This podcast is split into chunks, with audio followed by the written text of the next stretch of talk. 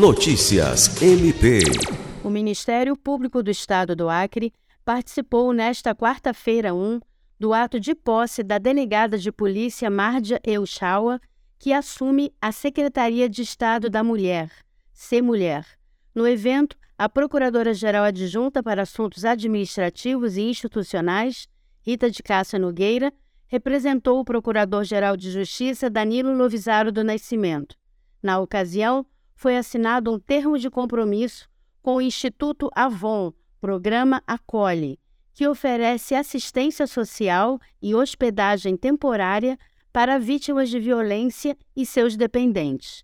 O MPAC, por meio do Centro de Atendimento à Vítima, CAVE, é parceiro do programa e irá atuar como porta de entrada no encaminhamento de mulheres em situação de violência doméstica e familiar. Lucimar Gomes, para a Agência de Notícias do Ministério Público do Estado do Acre.